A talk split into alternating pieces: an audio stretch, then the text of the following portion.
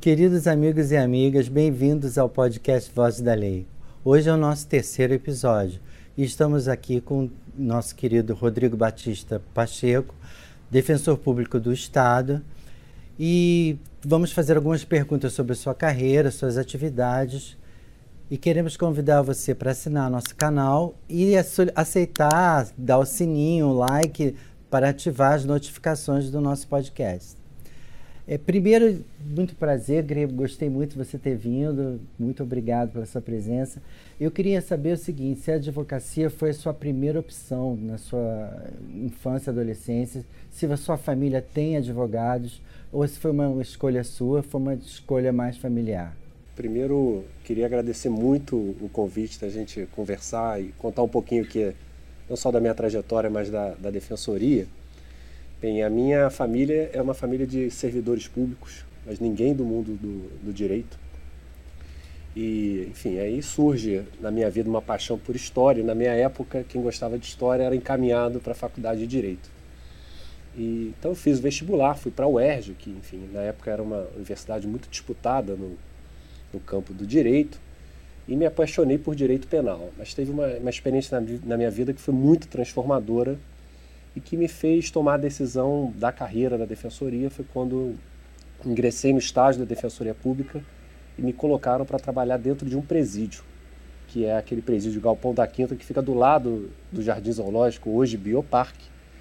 E ali foi uma experiência não só transformadora do ponto de vista profissional, mas especialmente pessoal, porque um jovem branco de classe média, pela primeira vez, colocava os pés dentro de um presídio e encontrava uma realidade absolutamente trágica é, da nossa humanidade. E a partir daquela experiência de um ano trabalhando como estagiário da Defensoria Pública dentro daquele presídio, tomei a decisão de fazer concurso público e, como primeira opção, ser defensor público aqui no Rio de Janeiro.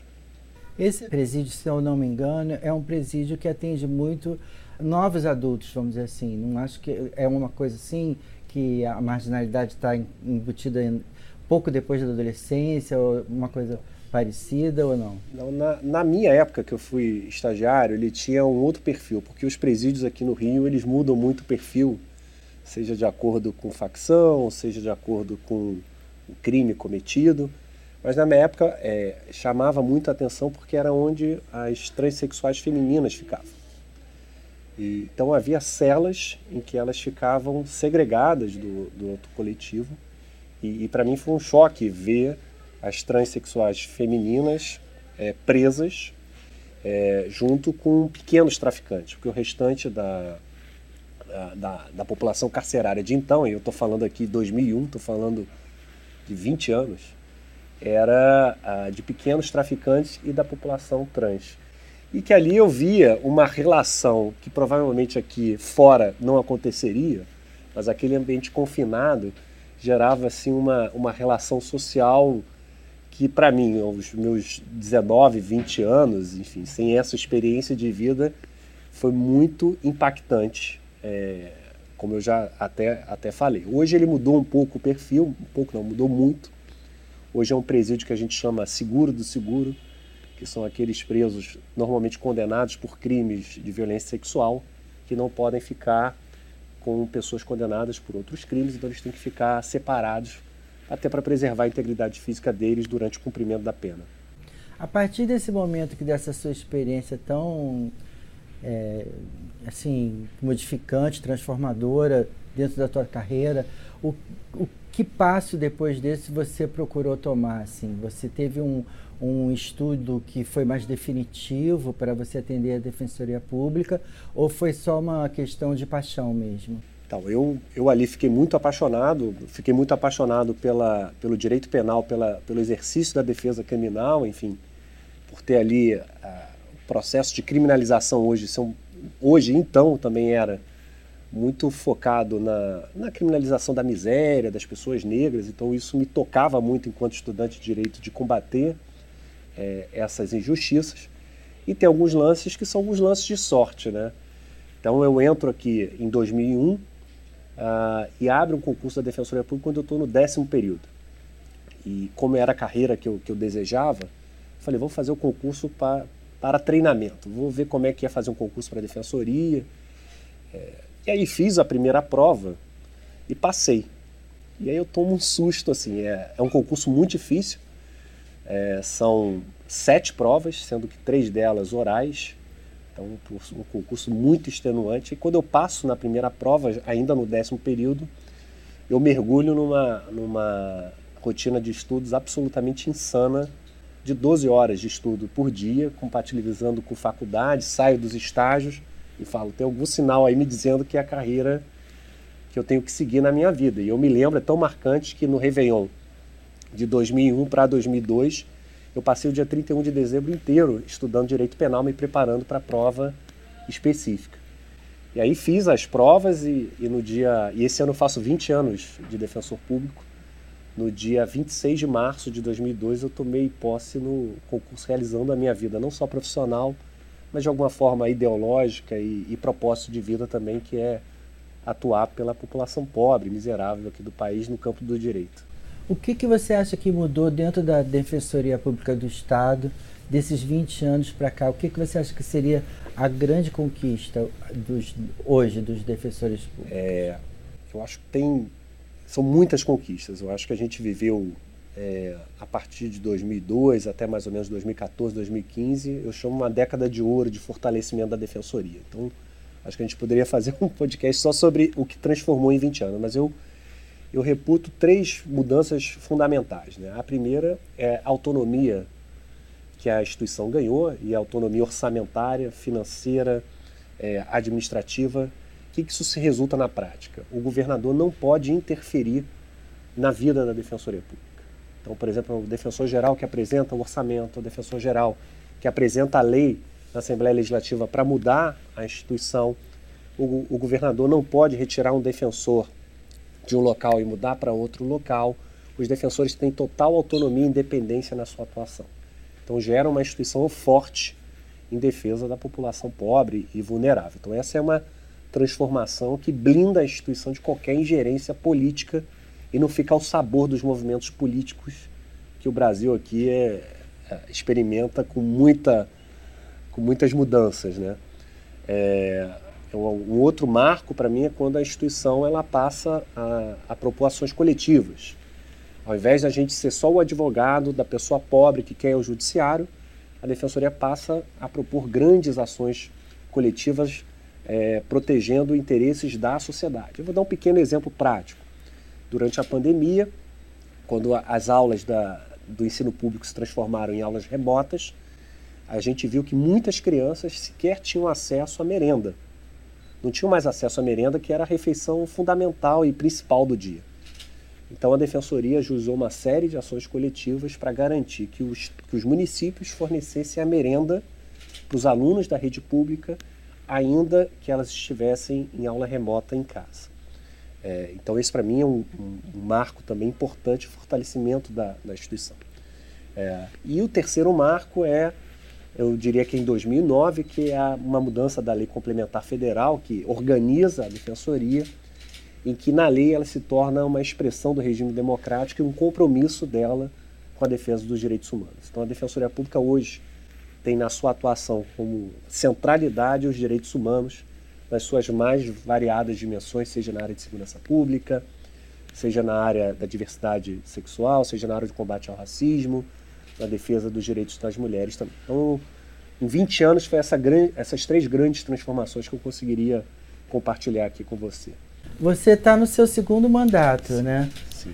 Como é que é basicamente a estrutura da Defensoria Pública no Estado? Ela atinge os municípios todos, ela está presente. Eu sei, eu li que ela tem várias regiões, quando ela atua mais principalmente dali, ela segue para as comarcas menores. Mas você acha que essa estrutura hoje ela atende com muita, vamos dizer assim, flexibilidade todas essas pessoas carentes que estão em outras é, cidades e que vivem a, até uma realidade rural no então, estado? É, então, alguns pequenos, alguns números aqui. Nós somos aqui no estado do Rio de Janeiro 789 defensores públicos. Nós temos mais de 170 sedes em todo o estado.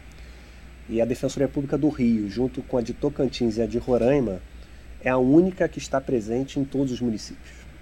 Então, a Defensoria do Rio é, tem 67 anos, então tem uma longa tradição e ela sempre esteve presente em todos os municípios. Qualquer município, dos 92 municípios do nosso estado, tem um defensor público para atender a população. Ah, é a estrutura adequada? A gente sempre precisa de uma estrutura melhor, de mais quadros, enfim, de mais defensores públicos. Para você ter uma ideia, tem 150 juízes a mais do que defensores públicos aqui no Rio.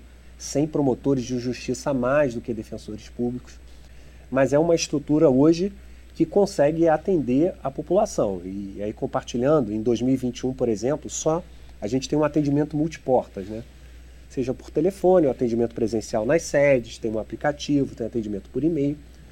Só em uma das portas, que é o principal telefone nosso, que é o 129, a gente recebeu quase 3 milhões de ligações. No estado do Rio de Janeiro, depois do 190, é o telefone público que mais recebe ligações de busca de atendimento de serviço público pela população.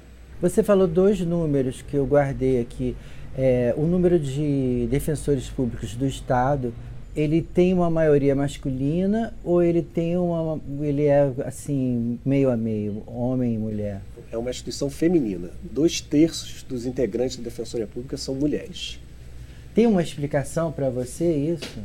Olha, eu acho que esse é um fenômeno das carreiras jurídicas, no geral, que estão ingressando mais mulheres do que homens. Só que eu acho que é uma tradição da Defensoria Pública do Rio, eu não consigo entender ainda, ninguém fez esse estudo, por que, que atrai mais mulheres, porque, é, a, porque o número de inscritos é, é, maior também de mulheres, comparado, por exemplo, com o Ministério Público, com é, também com a magistratura. Mas é, é, curioso que nos três últimos concursos esse, esse número de dois terços vem se mantendo. É, você falou também do atendimento do seu aplicativo, né? 129. Tem um telefone e tem um aplicativo. Sim. O aplicativo é recente, né? É mais recente, deve ter uns dois anos, alguma coisa assim. Foi, foi durante a, a, a pandemia. Durante a pandemia, a gente teve que ficar fechado três meses e foi talvez o momento mais estressante da minha carreira, porque você virar uma estrutura, de, uma, uma instituição desse porte em atendimento remoto é, foi muito desafiador. E a gente não tinha a cultura do atendimento remoto. A Defensoria Pública lida com a população que ou não tem acesso à internet, ou quando tem, o plano de dados se esgota rapidamente, ou sequer tem a memória suficiente para ter um aplicativo no, no, seu telefone celular. Então o WhatsApp no início foi um, um grande aliado. Então a gente, ah, com a experiência do WhatsApp, com parcerias com a UFRJ, com o Instituto de Tecnologia e Sociedade, nós desenvolvemos em seis meses um aplicativo uh, que não é o único canal de atendimento remoto. Mas de fato, ele tem dois anos, a gente está passando aí de meio milhão de downloads também do sistema de justiça, é o aplicativo mais baixado é, e que vem funcionando bem para um público específico, que é aquele que tem é, letramento tecnológico, aquele que tem acesso bom acesso à internet, uma internet estável e que a população deseja, porque, enfim, não precisa se deslocar o órgão de atuação, não tem, muitas vezes não tem com quem deixar o filho, não perde dia de trabalho. É uma experiência muito bem sucedida. E você acredita que essa experiência ela vai render mais frutos ainda com o passar dos anos? Ou é uma coisa que o trabalho presencial e a defensoria presencial ela tem que se manter porque é melhor para todos envolvidos? É, eu, eu não acredito em nenhuma instituição do sistema de justiça 100% digital. Eu acho que quando a gente foca muito só no digital, a gente está esquecendo uma parcela extremamente vulnerável. E basta ver hoje o número de pessoas que estão no mapa da fome no Brasil. Essas pessoas não conseguem se alimentar, elas sequer têm acesso à internet. O próprio IBGE lançou um dado de que 28% da população sequer tem acesso à internet. Então, Pensar numa instituição que é focada para atendimento à população pobre, vulnerável, necessitada, só digital, é simplesmente esquecer uma parcela grande da população. Então a gente precisa ter o atendimento presencial. Hoje a Defensoria Pública já voltou, desde o início desse ano, 100% presencial, para atender essa população que demanda o atendimento presencial, que não tem acesso à internet. Mas, obviamente, ela tem que investir muito em tecnologia, é, para atender essa outra parcela, que ainda assim é pobre, mas que tem acesso à, à internet, consegue manejar bem as ferramentas tecnológicas do celular e opta pelo atendimento remoto. Então é, é uma linha, foi uma linha muito forte nossa de investimento em tecnologia, em obtenção e produção de dados. A gente tem hoje consegue mapear em tempo real a nossa demanda diariamente. Então isso foi uma a pandemia acelerou muito a nossa digitalização, só que sempre com cuidado de não esquecer essa população vulnerável. É que não tem internet, como você falou, e plano de dados, coisa e mais. Me diz, me diz uma coisa, como, qual é o papel da Defensoria Pública no Estado hoje nessas questões antirracistas que você vê em trabalho, em entretenimento, é, em vários momentos que próprio na, no meio de transporte, enfim, em qualquer ocasião pode acontecer isso. Como é que a defensoria hoje atua para esse caso específico? Existe dentro da defensoria também um cuidado entre próprios defensores a ter esse trabalho? É, então, a gente tem, teve duas linhas de atuação. Uma com o olhar externo e outra com o olhar interno. Então, o olhar interno, uh, há mais ou menos um ano, nós criamos uma coordenação de promoção da equidade racial, que é um órgão da nossa estrutura administrativa para olhar internamente a instituição, de como é que a instituição consegue ter mais diversidade. Porque nós fizemos lá um censo, uh, cerca de 12, 13% dos defensores são pretos ou pardos. Esse é um número muito baixo, muito baixo. Como é que uma instituição que atende a população que cobra por maior diversidade não faz o dever de casa. Então a gente adotou é, uma série de medidas a partir dessa nova coordenação, de seja de maior conscientização interna sobre a questão do racismo estrutural e também uma profunda mudança do nosso concurso público. Então, o último concurso público, em que ingressaram 71 defensores e, e defensoras, tomou posse em fevereiro. Ele é fruto dessa reflexão e de uma mudança, eu diria, bem radical do modelo de concurso. E o resultado, é óbvio que a instituição precisa avançar muito, mas o resultado foi muito exitoso. Depois de 26 concursos na sua história, a Defensoria Pública fez agora o 27 pela primeira vez na sua história a gente teve uma cota, a efetivação da cota racial. É, a gente preencheu 28% das vagas de negros, de pretos e pardos. Então hoje a gente tem uma instituição com muito mais diversidade com defensores públicos negros, defensoras negras atua, atuando. É, isso traz um enriquecimento para a instituição muito grande. Então, esse é um olhar interno. Para o olhar é, externo, a gente tem um núcleo de combate ao racismo, que está vinculado a uma coordenação de direitos humanos, que atua casos individuais e tem atuações estratégicas. Eu vou falar uma que impacta muito, que é a questão do reconhecimento fotográfico. A gente levantou esse tema a partir de uma série de pesquisas. A gente também tem uma diretoria de pesquisa lá que faz análise é, de dados aplicados a, ao direito. É, e a gente constatou que os maiores, que as pessoas mais atingidas por erros de condenação nas varas criminais por reconhecimento fotográfico eram pessoas negras. E a partir disso a gente fez uma série de, de atuações estratégicas para pautar esse tema. E a gente teve depois um programa no Fantástico que foi muito impactante para a sociedade sobre essa questão do reconhecimento fotográfico. Há um mês a gente lançou um segundo relatório mostrando que 70% das pessoas atingidas pelo reconhecimento fotográfico são negras, é, são pretas e pardas. Isso chegou ao Superior Tribunal de Justiça e aí numa decisão do ministro Schietti, que é uma, uma decisão que eu reputo que é histórica, ele, ele anulou uma condenação falando que, é, e basicamente em síntese, não é possível condenar uma pessoa somente por reconhecimento em álbum fotográfico. O que, que acontecia na prática? A, a delegacia tinha um álbum com várias fotos, a pessoa ia lá, olhava o álbum e reconhecia eventualmente uma pessoa. Isso é muito frágil por conta das falsas memórias e, e tem um elemento de racismo estrutural porque as pessoas indicadas eram normalmente negras. Então esse foi um tema importante que a gente pautou que a gente conseguiu uma, uma grande vitória no Superior Tribunal de Justiça. Essa vitória é, que você está celebrando e tudo, ela, ela chega a impactar diretamente as pessoas que estão trabalhando com essas instituições? Você acredita que a Defensoria Pública, quando está dentro de uma, um órgão policial, ela é impactada e ela chega junto e fala nós não estamos querendo esse tipo de reconhecimento? Isso impacta, eu vou dar alguns exemplos de impacto. Tinha um, um, um jovem aqui em Nilópolis que ele respondia a 14 processos a partir de reconhecimento fotográfico. E ele tinha, digamos, álibi. Ele falava, olha, nesse caso aqui eu estava no lugar tal, nesse eu estava no lugar tal. Só que ele tinha 14 processos, inquéritos, na verdade, contra ele a partir de reconhecimento fotográfico. A partir dessa decisão, a defensora de lá é, impetrou uma medida para excluir as fotos dele do reconhecimento do álbum fotográfico. O juiz de, deferiu e simplesmente a gente cessou ah, o inferno que era a vida desse rapaz. Você ter noção do, do que acontecia com ele? Ele ia fazendo vídeos e fotos cada vez que ele saía de casa para mostrar o que, qual o caminho que ele estava seguindo. É, ele mandava mensagens de WhatsApp para ter ali um, um rastro de provas, já pensando no próximo, na próximo processo fruto desse reconhecimento fotográfico. Mas teve um impacto na população também, porque aliado a isso teve uma estratégia de comunicação com a imprensa enfrentando esse tema, a editorial do Globo contra o reconhecimento fotográfico. E os defensores das varas criminais nos reportam hoje que as, as, as pessoas, quando vão testemunhar e têm dúvida, falam: Olha, é, eu tenho dúvida, eu não sei se é ele. Ele é até parecido, mas eu tenho dúvida.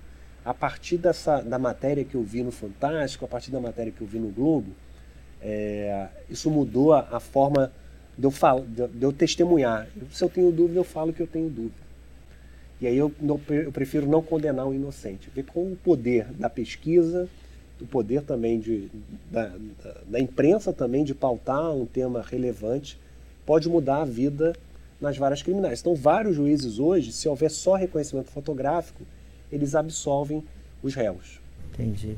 Mudar um pouco de assunto, me explica como é que é o processo que chega você chega um, a ser defensor público do Estado. Isso é uma votação, é um colegiado, é uma nomeação? Que, como é que acontece isso? É um processo de fases, né? Então, como toda instituição, a gente tem os grupos políticos que têm pensamentos divergentes, enfim, dos rumos da instituição. Então, a gente tem um, tem um grupo político lá na Defensoria Pública, é, e se lança candidato. O mandato são de dois anos, podendo ter uma recondução por mais dois anos.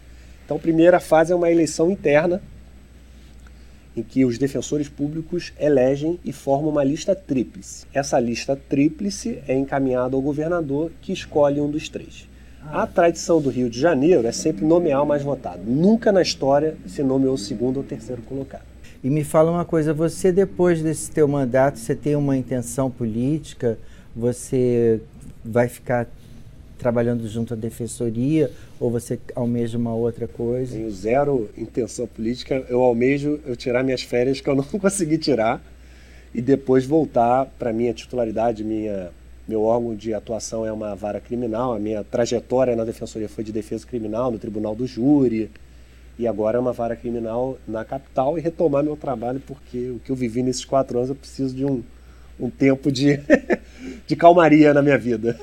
Olha só, a gente tem umas perguntas que mandam para gente, nossos colaboradores, e eu queria fazer para você. Claro. A tecnologia ela é uma grande aliada hoje, né, para todos os órgãos públicos e tal. O que mais você acha que é o seu aliado fundamental?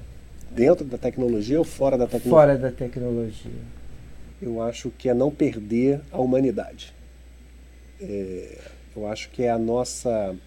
É, e aí não é nada concreto, mas é o que é fundamental para a instituição permanecer forte é a gente não é, perder a nossa indignação com as injustiças. Então, esse é um olhar mais, digamos. Filosófico. É, de projeto de vida é, de defensoria pública.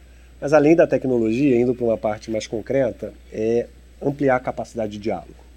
Eu acho que o defensor público, no seu dia a dia, ele tem que exercitar o diálogo, seja atendendo a população, seja quando ele vai é, lidar com uma autoridade pública, ao invés de propor uma ação logo, tentar dialogar, resolver extrajudicialmente, é dialogar com o Ministério Público, com o Poder Judiciário, então essa é uma ferramenta que a gente não é treinado na faculdade, a gente é treinado para o litígio, para briga, para guerra, para transformar o problema numa petição e, e terceirizar para o juiz decidir. E eu acho que a gente tem que repensar a formação da carreira jurídica para exercitar o diálogo, busca de acordo, métodos extrajudiciais de composição de conflitos. Todo mundo fala muito que a justiça tarda, mas não falha, né? Você acha que essa questão dela ficar um pouco tardia para as pessoas em diversos assuntos e processos, isso está sendo de alguma maneira modificado pela, por, por essa questão tecnológica ou a gente ainda está numa situação de demora muito grande para chegar a, um, a finalização? Então, é, eu acho que no geral a, justi a justiça, e aí quando eu digo justiça é o, o judiciário, acelerou muito com a digitalização. Isso para mim é inegável. Eu que peguei essa transição, quando eu cheguei, os processos eram de papel. Então, juntar folha, assinar, rubricar uma burocracia. Hoje a gente tem o processamento muito automatizado, inclusive sem, sem a necessidade de, de um funcionário ali por trás para impulsionar o processo. Então, a justiça hoje ela é muito mais rápida. Só que isso também democratizou o acesso à justiça. Então, a gente tem um volume de processos inacreditável. Só para você ter ideia, a Defensoria falou no ano passado, se manifestou em 1 milhão e 200 mil processos. Isso é muita coisa. Imagina o Tribunal de Justiça, é, agora com os advogados, com procuradores do Estado, com o Ministério Público, a quantidade de processos que tramitam. Mas é inegável que os processos hoje eles tramitam numa velocidade muito, muito maior. Muito maior do que quando, do quando eu entrei. E eu reputo que isso é muito as medidas tecnológicas de eficiência de processamento também. Me fala uma coisa, a Defensoria do Estado ela atua também nessa divulgação de fake news, ela consegue mapear um pouco a, a questão do Estado, que você é, é, atingido isso, você procura uma defensoria pública para mostrar que você foi uma vítima de uma fake news e que, que você quer chegar à pessoa que que colocou isso no ar? A gente está vendo, e até foi, a gente fez há mais ou menos 20 dias um encontro com todos os defensores, do público pra, defensores públicos do Rio para refletir sobre temas do momento. E é muito interessante o impacto das redes sociais. É, e como vem crescendo o número de pessoas que procuram a instituição, seja para retirar, junto a um, uma rede social, um post falso, seja para buscar uma reparação. Então, esse atendimento é, individual é, a gente faz em vários órgãos de atuação e isso vem crescendo de uma forma assustadora. Tem vários outros temas super interessantes relacionados à, à rede social, como herança. É, quem fica dono do perfil depois que o titular do perfil morre? Porque muitas vezes o perfil, com número de seguidores, tem um patrimônio grande. Então, tem várias questões que as redes sociais é, geram um patrimônio muito grande, tem uma monetização muito grande. Então tem vários temas a partir das redes sociais, mas esse sim, a gente vem acompanhando um crescimento. A gente consegue ter um canal com o Facebook quando, direto quando é um caso relacionado à criança. Quando tem uma exposição indevida de uma criança, uma violência praticada com a criança que é postada, a, gente tem um núcleo que atende as crianças e o adolescente, tem um canal direto com o Facebook para retirada dessas postagens. Mas também tem as ações individuais contra os provedores, e contra aquelas pessoas que postam e, e, e buscam, enfim, é, é, buscam uma reparação dos danos sofridos. Como é que você avalia a Defensoria Pública dentro dessa pandemia da Covid? Enfim, a pandemia gerou muitos conflitos, né?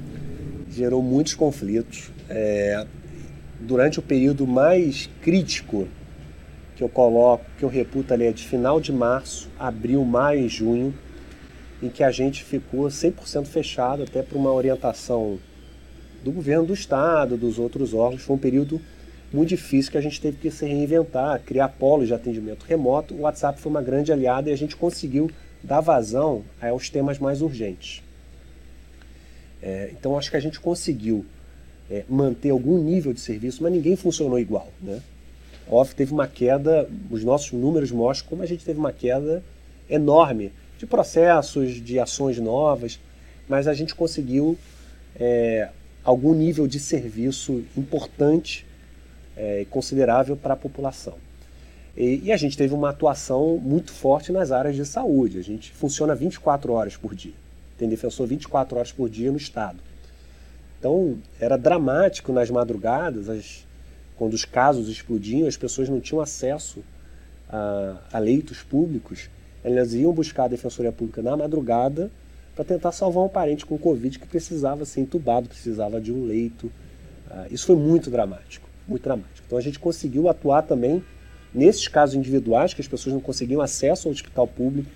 E os próprios advogados também, né? Sim, claro, os advogados. É porque a gente está. Normalmente o público de hospital público é o, é o nosso público, né? A pessoa que vai para o hospital público consegue pagar um plano de saúde. É, então é, é mas tem muito... advogado que teve que ir também para o plano é, para o hospital público. Né? Sim, com certeza. Acho que teve uma, uma, um empobrecimento da população muito grande é. e acabou procurando a, a defensoria. É, a, defensoria. Teve as ações coletivas, como eu falei, dessa ação é, da merenda, que foi muito importante. A gente teve um olhar coletivo também para os grupos de risco presos. Então a gente conseguiu é, salvar muitas vidas no sistema prisional, que a gente tinha muito medo da Covid entrar no presídio e morrer muita gente. Então a gente conseguiu salvar vidas, assim, especialmente das pessoas idosas e das grávidas, das lactantes e das pessoas com doenças graves também, para que cumprisse a pena em casa.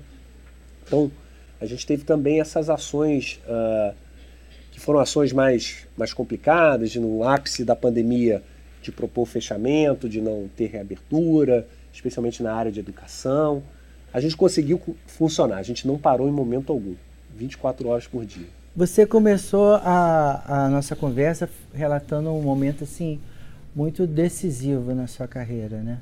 É, você acredita que hoje esse sistema penal dos, vamos falar do Estado, também federal, é, ele deu alguma evolução ou é o caso da gente repensar também todas essas questões. Eu não sei, eu penso que fazer mais que presídio não resolve nada. Então, eu queria ouvir a sua opinião. A gente viu um número assustador que o Brasil chegou a quase 920 mil presos. Que nesse ritmo, em dois anos, a gente vai ter quase 2 milhões de brasileiros encarcerados. É... E a pergunta que eu falo, é... que eu sempre eu questiono isso, é... o que, que melhorou na nossa sensação de segurança?